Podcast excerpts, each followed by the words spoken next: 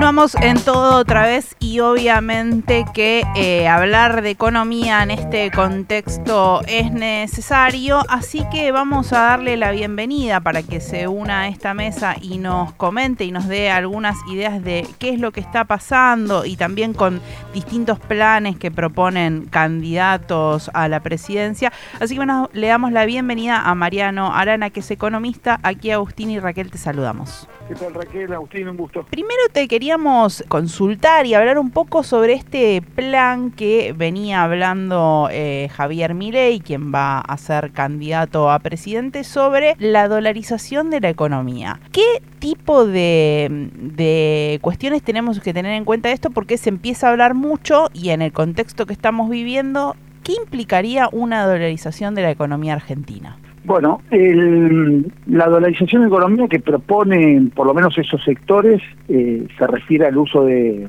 del dólar como moneda de curso legal, desplazando al peso. Eh, el dólar en Argentina se usa para algunas operaciones, por ejemplo, las operaciones inmobiliarias o eh, compra, sobre todo de bienes de bienes de uso de alto valor, digamos, ¿sí? Eh, o incluso como referencia a algunos bienes que se importan.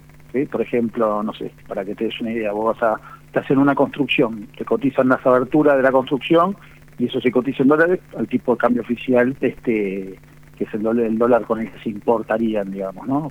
ahora hay, hay, una regulación del comercio exterior que está un poquito más dura, eh, pero eh, pero eso así funciona la economía argentina hoy, con un dólar de referencia para algunas operaciones y el resto de, de los bienes y servicios se compran con pesos, los salarios se pagan con pesos y así sucesivamente.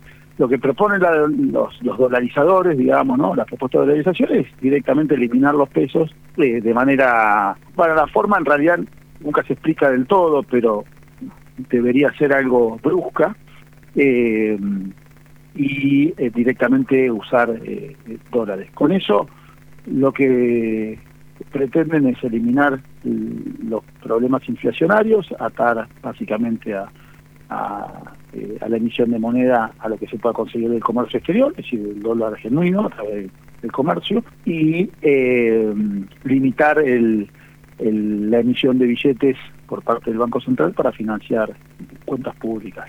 La posibilidad de hacer eso en Argentina yo creo que es no te diría que es imposible, pero altamente improbable que suceda. Más allá de los deseos de, de mi ley o del, político de turno que, sugiera una dolarización, ¿no? Mariano, ¿y hay posibilidad de linkear, de tender alguna comunicación entre esta, esta digamos, promesa de campaña que están ejerciendo desde estos sectores de, de derecha, liberales, llamémoslo como, como quieran, con lo que estamos viviendo en estas horas y en estos últimos días de esta corrida cambiaria, esta subida del dólar blue, el dólar ilegal a casi 500 pesos. Digo, ¿hay alguna forma de linkear estas dos cuestiones? Yo creo, mira, eso puede ser que puede ser que uno encuentre, yo creo que forzadamente ahí un vínculo directo. La verdad es que este año eh, o sea, Argentina tiene pocos dólares en el Banco Central como reserva, como para gobernar el tipo de cambio, ¿sí? es decir, el tipo de cambio ya sea oficial o paralelo, el Banco Central puede intervenir en ambos. Eh, cuando hay pocos dólares en general disponibles, hay pocos instrumentos para intervenir, entonces terminan predominando, este, por ejemplo, en una corrida, los actores privados, digamos, ¿no? En una corrida que no se puede gobernar o que se gobierna de manera fallida, digamos, o, o intermitente, lo que termina pasando es que el tipo de cambio sube. Eh, cuando las corridas se inician y el, y el, Banco Central tiene poder de fuego, nunca terminan siendo corridas, en realidad pues son atajadas de antemano. Entonces el hecho de que tengamos una corrida quiere decir, o sea, muestra un poco la debilidad del Banco Central, pero en cuanto a, no a la voluntad, sino efectivamente los instrumentos de los que dispone para frenar una corrida. Y eso yo creo que hubiese pasado independientemente de las propuestas de dolarización. La sequía este año terminó de, minar, vos pensás que este año se juntaron eh, los problemas de sequía mm. con eh, un sector externo que ya no arroja tantos dólares como tuvimos récords en los años de pandemia, por ejemplo, sino que hay déficit del comercio exterior incluso, con el agregado eh, sequía, comercio exterior debilitado, con el agregado de que este año es el primero que le tenemos que devolver dinero fresco al Fondo Monetario Internacional. Entonces, todos esos elementos, todos esos componentes, a los que le puedo sumar varios más, ¿no? Que alimentan la falta de dólares. Por ejemplo, las deudas privadas, digamos, ¿no? Las deudas externas privadas, alimentan la, escasez de dólares. Yo creo que eh, en este momento puntual, después uno puede decir, bueno, ¿por qué se da ahora y no dentro de un mes? O porque sea ahora y no en el medio de las pasos, después de las pasos, lo que fuera. Sí. Son cosas muy puntuales, coyunturales, digamos, ¿no? Ahí hay ánimos de algunos actores en salir a buscar a, comprar los dólares ahora y no después, tratando de adelantarse al resto. Pero independientemente de las propuestas de dolarización, yo creo que este año íbamos a sufrir eh, este tipo de corridas, ¿no? Y esto es el día a día. Yo te digo, vengo de presentar un libro en el Ministerio de Economía en la biblioteca y el clima de nerviosismo. Eso te iba a preguntar justamente, eh, ¿qué caras había en el Ministerio de Economía? No, yo las caras de funcionario relevante no, no se las vi, digamos, no me vinculo, no nada, pero es juntarte con colegas que son economistas, che, ¿qué está pasando? ¿Cómo la ves? Intercambiar opiniones. la profesión está preocupada, digamos, no es no es una cosa de todos los días. Eh, pero sobre todo porque ya te digo, porque falta, yo creo que lamentablemente para, digamos, el diagnóstico de que falta lo peor. Lo peor es que con, estimo que con la configuración política, ya sea de oficialismo y oposición fragmentada, porque tanto oficialismo como oposición de cara a las elecciones presentan una fragmentación importante sin volumen de votos significativo en cada uno de los de los compartimentos, aunque hay algunos que tienen un poco más que otros. Yo creo que ese esa configuración de, escaso poder concentrado va a ser eh, que, quien resulte electo, ya sea de oficialismo u oposición, eh, contribuya a un, a un este, escenario de mayor inestabilidad. Ya que la corrida, si se logra contener ahora, en la segunda parte del año todavía va a haber elementos para una mayor debilidad por parte de Banco Central para contenerla. Te pongo el caso, en la segunda parte del año es donde más dólares escasean por un tema estacionario de, cómo se de cómo se, liquidan las cosechas. O sea, los segundos semestres son semestres de escasez de dólares y se supone que los primeros son, son semestres en donde la escasez relativa es, es menor. Yo te diría, en agosto estamos en un peor momento que ahora por ahí. Ok, o sea, va a coincidir las, las paso, digamos, con eh, este momento clave para la economía. Claro, es un, es un, es una, es un momento horrendo para ir a unas pasos. Es un momento horrendo porque es un momento, cuando te faltan dólares, es un momento en donde la economía argentina está más necesitada de dólares. Entonces, ir a unas pasos con un, digamos, con inestabilidad política, incluso de los, ya te digo, de los dos frentes, ¿no? Eh, yo siempre, si, me preguntas mi preferencia política, yo estoy este, en, el, en, el, en el oficialismo, digamos, ¿no? Y estoy preocupado por eso. Pero incluso si llegara a predominar, o sea, si, va a predominar este, un frente electoral de la oposición, con lo fragmentado que está, yo creo que la inestabilidad esa no se la banca nadie y van a salir a buscar más dólares todavía. Bien, bien, para entender un poco. Estamos en comunicación con Mariano Arana, economista, y digo, después de la corrida del día de hoy, vamos a poder saber si eh, se puede, se va a poder contener esto o no. Cuando hablabas un poco de cuáles son estos actores que deciden el día de hoy realizar esta corrida, ¿Se sabe algo de quién está por detrás de todo esto cuando sucede, cuando hay picos del dólar blue?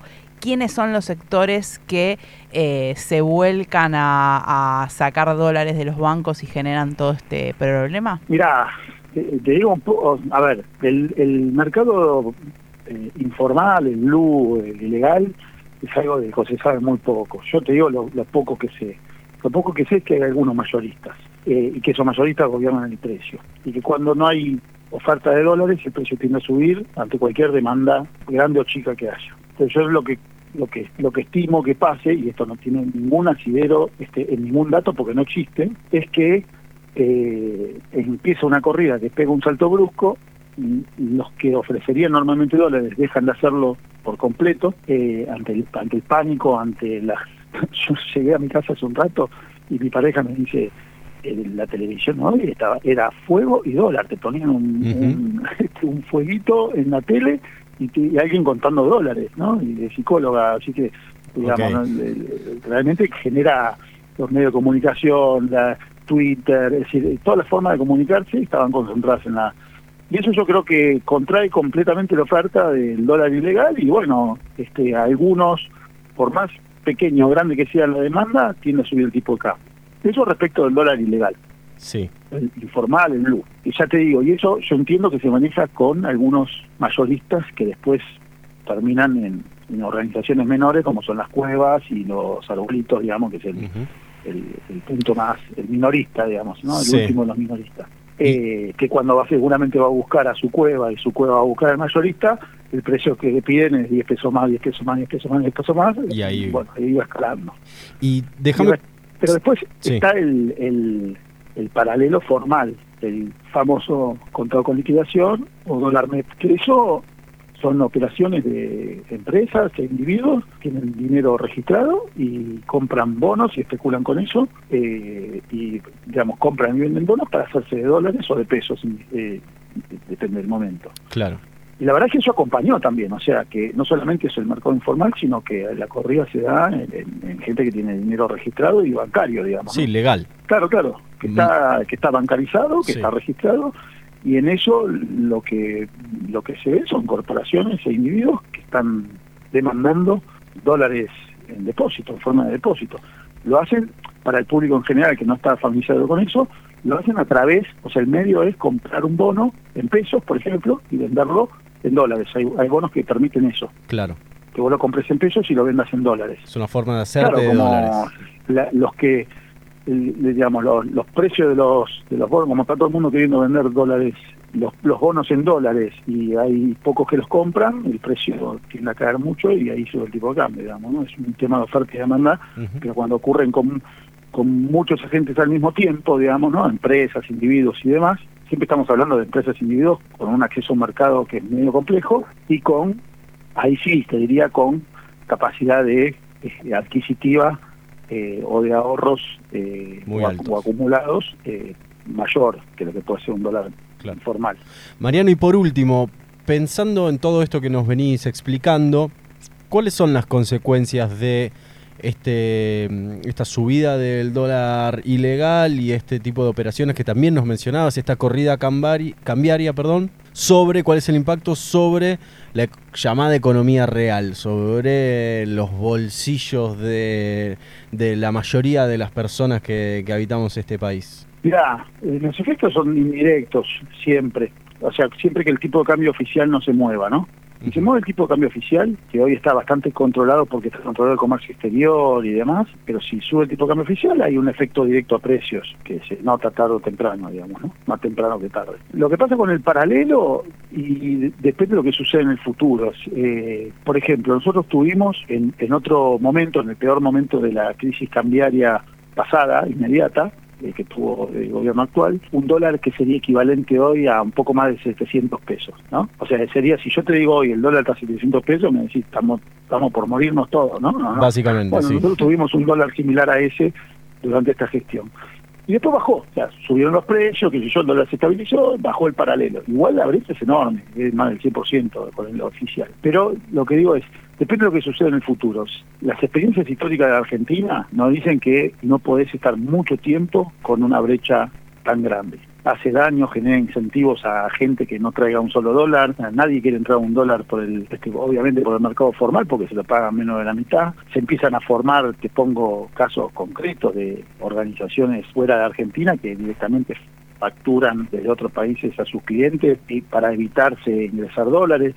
Es decir, eso eh, genera un incentivo muy grande a que nadie liquide dólares y nadie traiga dólares de ninguna forma. Entonces, una brecha tan grande genera escasez, mayor escasez de dólares de la que hubiera si la brecha sería más chica. Y eso, tarde o temprano, te toca el tipo de cambio oficial y los precios. Digamos, Además de producir una inestabilidad, te pongo otro caso concreto. Yo tengo un trabajo en el sector privado, el sector de tecnología de información. Hoy los distribuidores de servicios como, como los, los servicios online de Google, Microsoft, eh, eh licencias de software y qué sé yo, pararon las operaciones. Hoy no operaron. Hoy no operaron, entonces, y, cancelaron las operaciones que estaban comprometidas. Así pasa en ese mercado y, pasa en otros, pasa en otro mercado. Vos por ahí vas a comprar algo que te dice el precio está expresado típicamente en dólares y como no saben si lo van a poder traer o el precio, o están esperando dar la nueva lista de precios, lo que fuera, con un dólar distinto, paran las operaciones. Y eso en la economía real contribuye a que digamos, se trabaja menos tarde o temprano, digamos, ¿no? Se trabaja menos, digo, hay operaciones que no se realizan, operaciones económicas que el nivel de actividad en otro momento sería mayor. Entonces, además de un efecto sobre los precios, tiene un efecto sobre el nivel de actividad, la paralización que ocurre en la economía cuando hay corridas cambiarias, ¿no? Para tenerlo en cuenta. Mariano, te agradecemos muchísimo esta comunicación para ayudarnos a entender lo que está sucediendo. Bueno, les mando un saludo. Abrazo grande.